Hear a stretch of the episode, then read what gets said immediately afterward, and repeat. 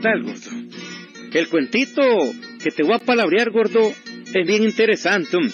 Es de un, de un viejo bien bandido que te lo voy a palabrear. Chindo Solano, así se llama. Don Chindo Solano.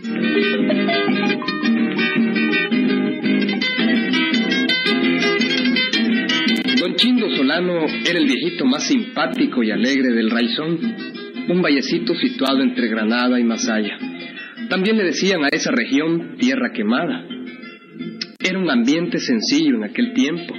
No estaba la carretera y la gente andaba en mulas. Y apenas en Managua había un periódico y las noticias tardaban en llegar a tierra quemada.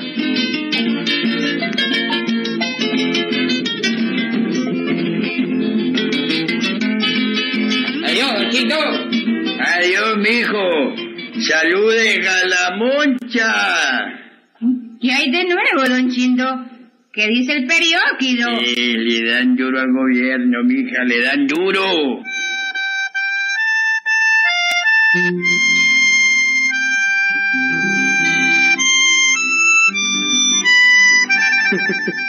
Sentado en el corredor de su casa, el viejito se pasaba las horas libres, arrimado al horcón de aquella casa esquinera vieja, arrecostado en un taurete hojeando un perióquido viejo.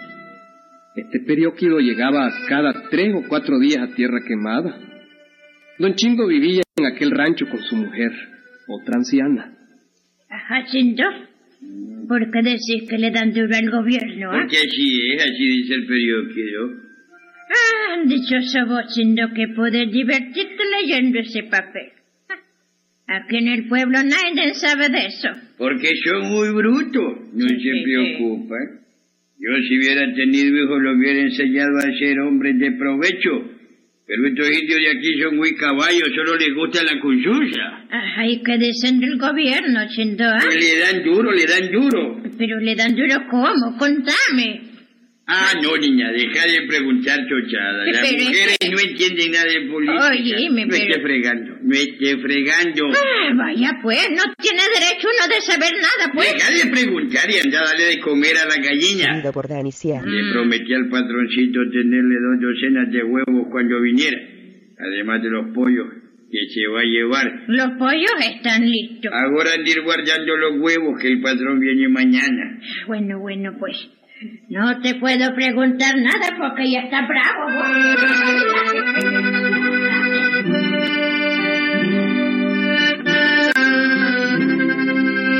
Y don Chingo seguía con su periódico. Le gustaba contarle las noticias a todos los del pueblo, menos a su mujer. Y ay, don Chindo, ¿qué tal, no? Pues hay hombre leyendo todo esto que dicen los periódicos. ¿Y qué dicen, don Chindo? Como que le oí decir que le dan duro al gobierno. Sí, le dan duro, mijo, le dan duro. ¿Y por qué, don Chindo? Ah, porque mi general Zelaya es muy baboso. De repente se... ¿Eh? Se lo van a volar de la presidencia, se lo van a bajar. Ajá, ¿y qué le dicen, don Chindo? ¿Qué Mm. le dicen, no? Oye, oye. Oye este párrafo, mijo, oye. A ver. Los intereses sagrados de la, de la patria no pueden seguir siendo man, mancillados por, por quien maneja al país ba- bajo un estado constante de, de amenaza, pe- pe- persiguiendo y, ma- es, es preciso acabar con, con, con, con los ma- malos consejeros del, del, del presidente. Ah, ¿Te das cuenta, y yo. Esto se va a poner feo. De un momento a otro nos llaman para coger los rifles. Bueno, yo ya estoy viejo, pero ustedes, los jóvenes, tendrán que ir a pelear. ¿A qué cree, don Chindo, ah? Usted está Que creyendo... no es lo que dice el periódico, que no ve, pues. Mm. Si la cosa es así, yo mejor me huyo. Les voy a decir a mis hermanos míos para que ellos también se huyan. Y esa es la verdad, ya voy a avisar. De Chile, mijo, de Chile. Ay, qué gente más babosa, qué gente más babosa.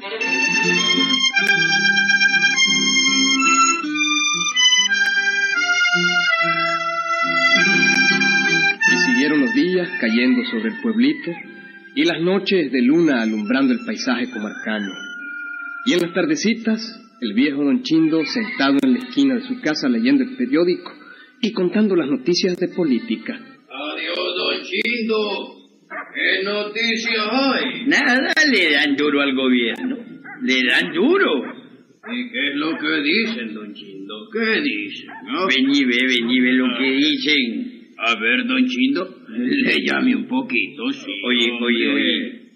Co- Como, como comunicado de, la, de, de- de las Fuerzas Armadas, se, se informa a la ciu- ciudadanía que, que ayer a la, a la una de, de, la tarde se, libró un con- con- combate en un lu- lugar cercano a la villa de Qui- Qui- Chucho. un un grupo de, de, de revoltosos se sembró la, la alarma por, por, por unos momentos.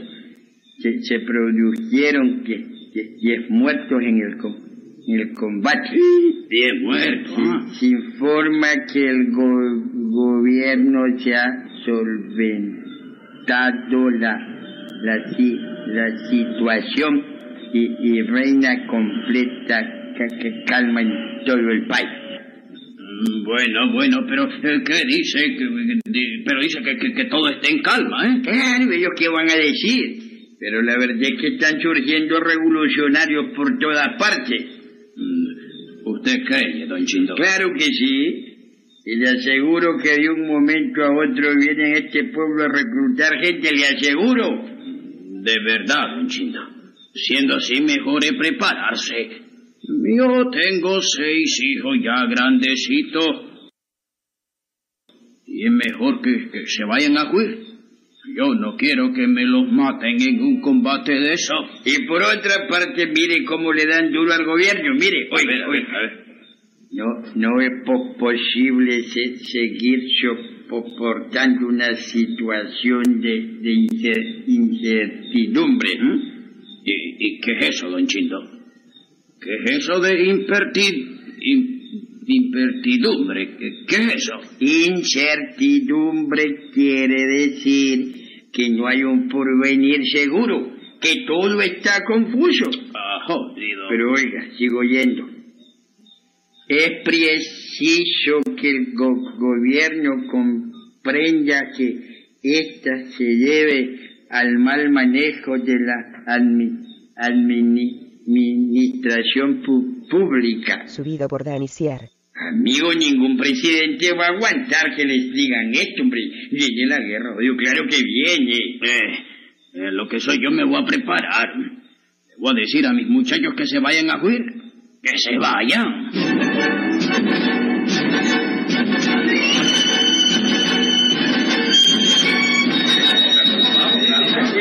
Yo no quiero que me recluten, hombre. No quiero, no quiero. Vámonos,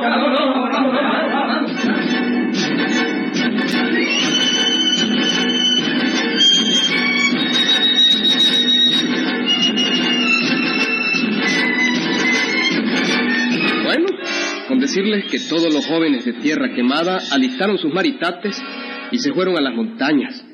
Unos se fueron a trabajar a las haciendas más remotas metidas en las montañas.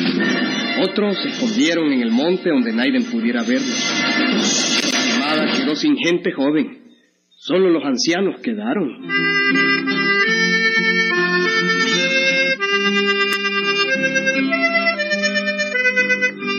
El pueblito quedó triste, triste, triste. Ancianitas llorando la huida de sus hijos. Mujeres solas que dejaron ir a sus esposos. Chigüines de pecho al cuidado de sus madres. Y la gente llegaba de chindo a preguntarle, ¿Qué noticias hay, don Chindo? Nada, siguen dándole duro al gobierno, le dan duro, pero le están dando una mecateada bárbara, le dan duro, pero duro, duro, duro de verdad.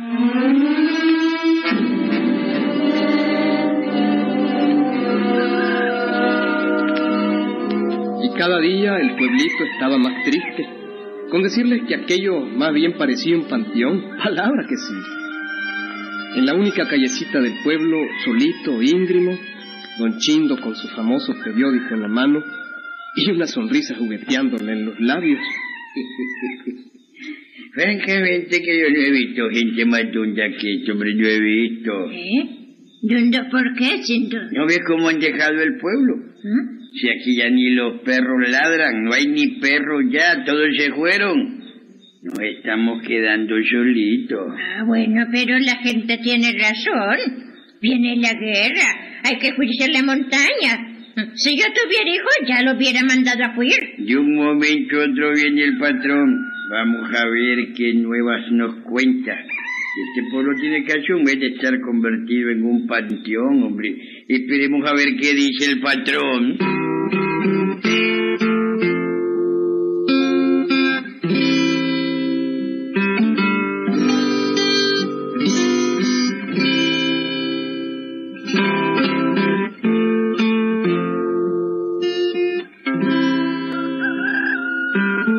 Y así pasó un mes. Un mes estuvieron metidos en las montañas todos aquellos indios jóvenes del pueblo. Y hubieran seguido quién sabe cuánto tiempo si no llega el patrón de Chindo.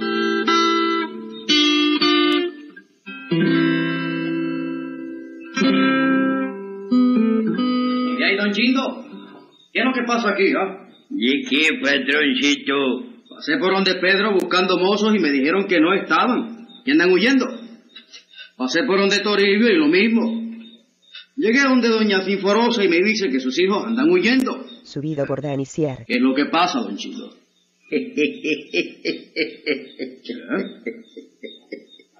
¡Ay, qué gente bababosa!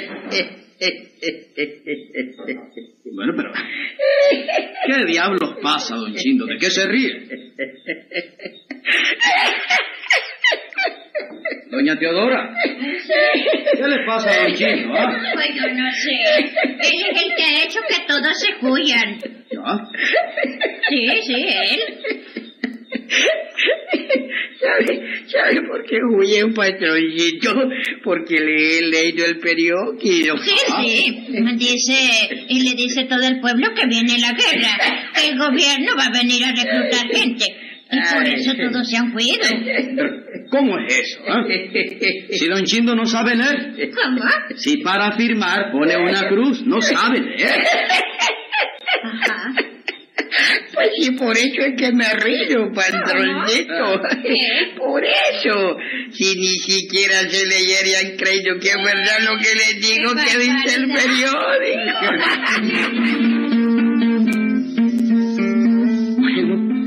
aquella hora el patrón y don Chindo fueron a buscar a los que andaban huyendo.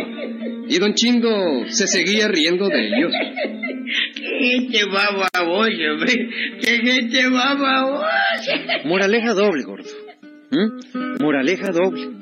En primer lugar, uno nunca debe tomar en serio lo que digan viejos necios y bromistas como don Chindo Solano, que lo que hacía era reírse de lo lindo de los pobres campesinos que no sabían leer.